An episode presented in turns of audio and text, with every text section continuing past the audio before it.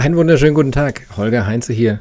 Willkommen beim neuen Podcast Veränderungsstabil. Das ist die erste Folge. Wir experimentieren. Ich habe noch nicht mal einen Jingle, deswegen habe ich mir eben schnell mit der Gitarre selbst einen aufgenommen. Mal gucken, vielleicht belasse ich es einfach dabei, dass ich jedes Mal einen neuen Jingle einsinge. Mal gucken. Veränderungsstabil. Naja, also einsingen im naja, weitesten Sinne. Es gab früher eine Webshow, die war live, die war schwierig, die war terminlich irgendwie schwierig, deswegen gibt es jetzt Podcasts. Die Idee ist es, kurze Podcasts unter 10 Minuten, die ihr leicht konsumieren könnt. Zwei Arten habe ich vorgesehen. Das eine ist eine Art Briefing. Da kommen die Inhalte aus dem veränderungsstabilen Newsletter, die ich kurz kommentiere dazu. Ähm, das wird wöchentlich sein. Mal schauen, die größte Lüge des Internets. Ab jetzt blogge ich jede Woche. Ähm, und das andere werden Nuggets sein, wo ich gerne Tools, Werkzeuge, kleine Nuggets aus dem Bereich der Veränderungsstabilität auch in diesen Podcast reinbringen will. Ich lerne das jetzt gerade, wie man Podcasts macht, wie man die produziert und vor allen Dingen, wie man einen Podcast in die Welt bringt. Deswegen ähm, geht ihr auf diese Reise mit. Und wenn ihr jetzt gerade hier den ersten hört, dann herzlich willkommen und schön, dass ihr auf die Reise mitkommt. Der Newsletter von heute, heute ist der Freitag, der 12. Mai, der gleich rausgeht mit einem Link auf diesen Podcast. Der fängt erstmal damit an, das zu erklären, was ich gerade erklärt habe und startet dann damit zu erklären, was Veränderungsstabilität ist, weil wir haben das Ganze jetzt in ein Framework gegossen. Im Grunde genommen geht es immer wieder um die eine Frage, was brauchen wir, was braucht meine Organisation, was brauche ich als Mensch, um in einer wilden Welt wachsen zu können, Erfolg zu haben und das Ganze auch noch gelassen. Was sich da gezeigt hat, ist, wir können die Skills, die Kompetenzen, die notwendig sind, in sechs Bereiche clustern. Irgendwie müssen wir es clustern und die sechs Bereiche sind erstens Konfliktfähigkeit und der Umgang mit Widersprüchen, zweitens Verantwortung und Wirksamkeit, drittens Lernfähigkeit, viertens Resilienz und Widerstandsfähigkeit, fünftens die Fähigkeit, Innovation zu machen und Transformation zu machen und sechstens Kundenzentrierung und Marktorientierung. Und für alle diese Bereiche gibt es Unterkompetenzen und in allen Bereichen kann ich diskutieren, was muss ich denn tun und vor allen Dingen, wer muss es tun, damit wir besser werden. Es gibt eine grundlegenden, einen grundlegenden Kampf, der immer so ein bisschen zwischen den Systemikern ähm, und den Personalentwicklern schwelt. Und das ist der Kampf, dass die einen sagen, ja gut, die Menschen müssen das lernen, schickt mal alle auf Scrum-Workshops, dann wird diese Organisation agil. Und die andere Seite sagt, lasst die Menschen in Ruhe. Stichwort das Buch Die Humanisierung der Organisation. Lasst die Menschen in Ruhe, ändert die Systeme. In meiner Erfahrung, in unserer Erfahrung, beides richtig. Ist kein Entweder-Oder, ist kein Schwarz oder Weiß. Das heißt, wir haben diese sechs Kompetenzen auch noch auf vier Ebenen gemappt, nämlich wir haben die einzelnen Menschen, wir haben die Teams, wir haben Führung und wir haben die systemische Sicht. Weil manchmal muss ich, um Innovationsfähigkeit herzustellen, auf mehreren dieser Ebenen wirken und manchmal reicht es, wenn ich auf einer Ebene wirke oder ich habe sogar die Wahl, auf verschiedenen Ebenen zu wirken und kann es mir aussuchen und nehme dann natürlich die, die am effizientesten ist. Das kurz als Einführung, was mit Veränderungsstabilität gemeint ist und der Rest wird sich in den folgenden Sendungen ergeben und ich gehe jetzt einmal durch den Newsletter durch. Der Newsletter startet mit einem Link ähm, auf die großartige Publikation Morgenpost. Ähm, es geht um den Fissmann-Deal. Und direkt darunter habe ich euch ein Foto gepackt von mir, wo ich vor meiner Fissmann Wärmepumpe stehe. Auf die habe ich über ein Jahr gewartet. Und jetzt steht die seit ein paar Wochen in meiner Garage. Bitte, bitte kommt nicht und klaut sie mir, die war echt teuer. Weil ich niemanden finde, der sie mir einbaut. Ähm, das ist aber mein Einzelschicksal, darum geht es hier gar nicht.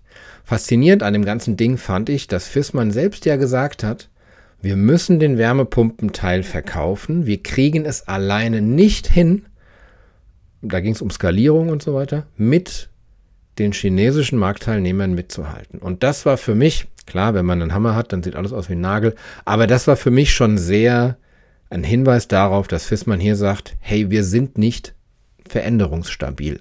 Wir kommen da nicht mit, da fehlt es vielleicht an Innovation, da fehlt es vielleicht an Kommunikation, was es ist. Und das zwingt uns jetzt dazu, zu sanieren, zu verkaufen. Da waren vielleicht noch andere Motivationen dahinter. Ich fand es sehr spannend. Das zu Fissmann. Ähm, dann geht durch meinen Feed nur noch OMR gefühlt, die Online-Marketing-Rockstars. Witzigerweise von der Woche würde, hätte ich gesagt, mein Feed ist zu 50% Menschen, die OMR boykottieren und 50% Menschen, die dort Redner sind. Mittlerweile gab es auch ein paar Konsumenten. Und ich habe euch in den Newsletter das Video von der Luisa Neubauer gestopft mit dem Titel Cut the Bullshit. Ne? Luisa Neubauer, Fridays for Future in Deutschland, ähm, große äh, Anf Anführerin dieses Movements. Und ich empfehle euch, das anzugucken.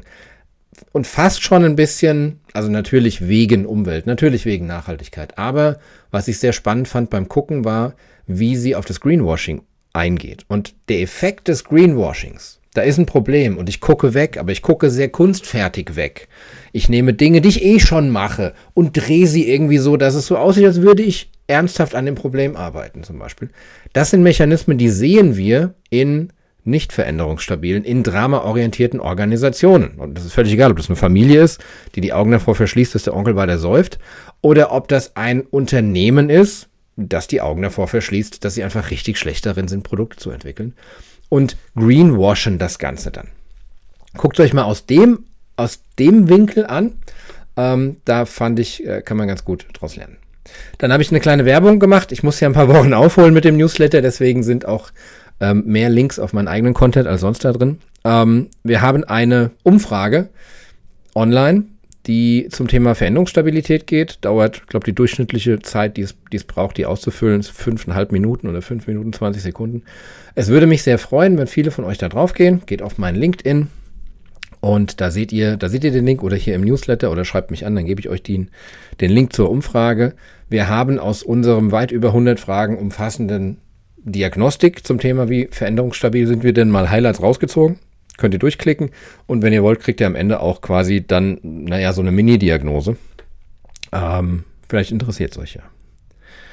Wenn wir in die erste Dimension der Veränderungsstabilität gehen, das ist Konfliktfähigkeit, dann habe ich hier ähm, mal den, es gab einen Artikel von der Franziska Zimmerer.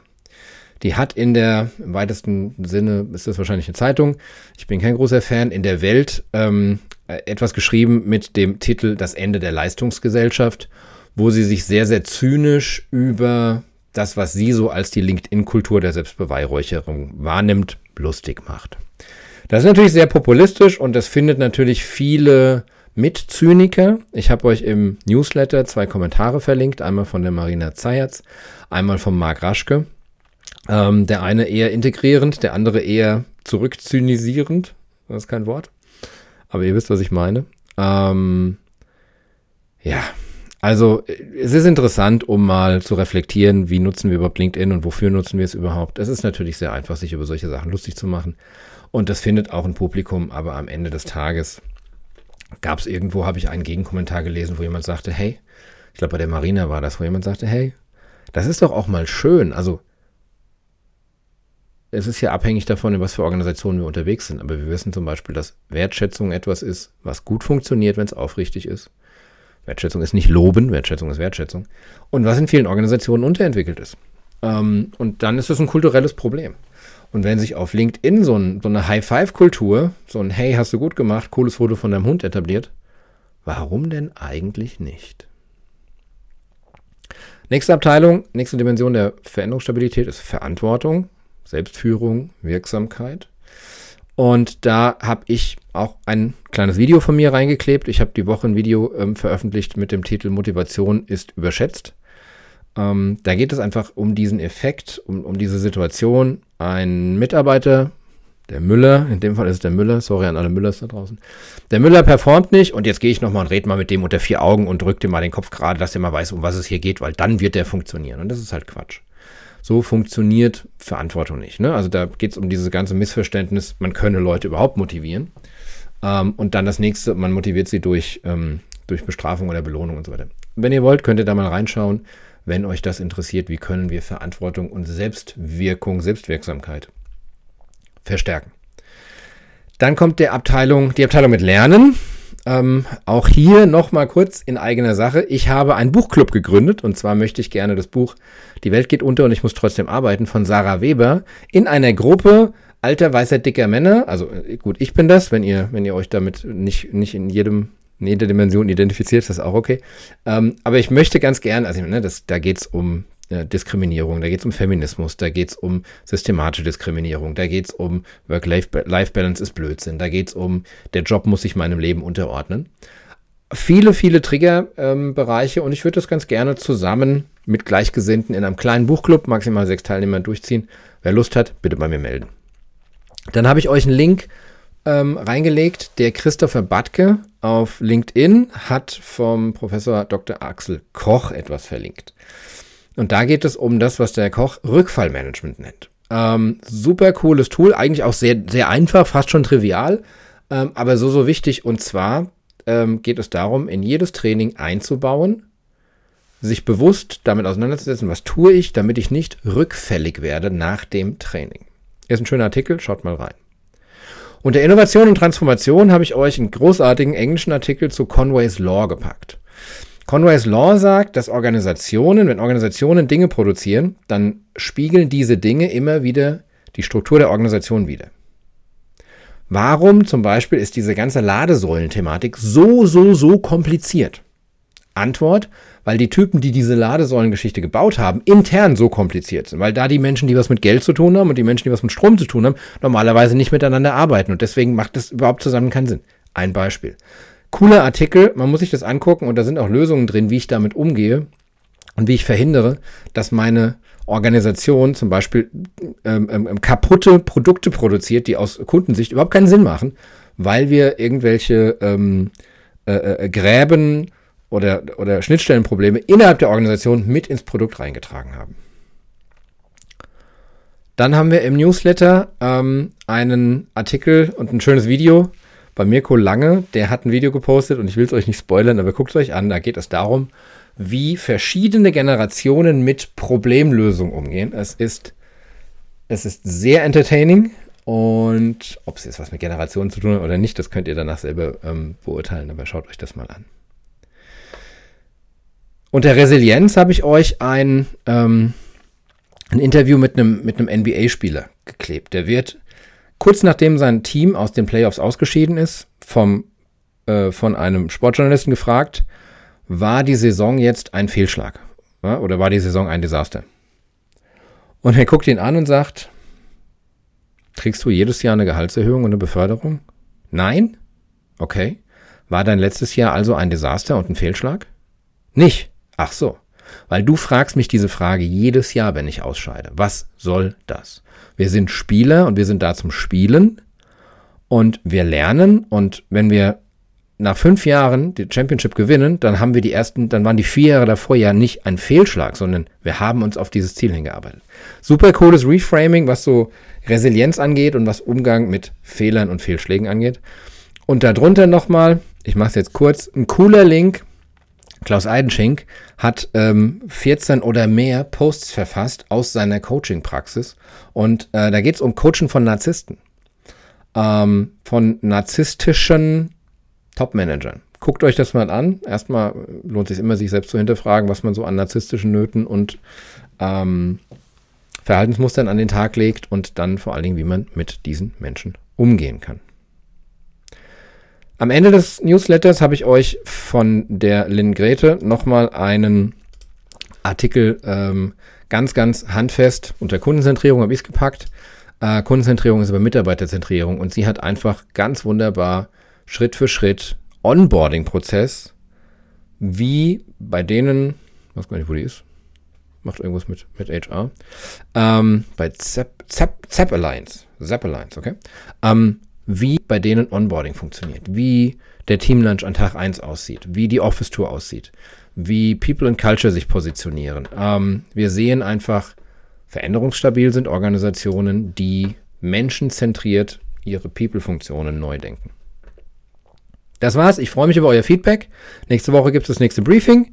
Wir schauen mal, was wir so an Nuggets produzieren. Und ähm, ich wühle mich jetzt mal in äh, Podcast, Podcast Hosting und äh, Podcast Distribution ein. Und ich hoffe, wir sehen uns auf der anderen Seite. Macht's gut. Euer Holger.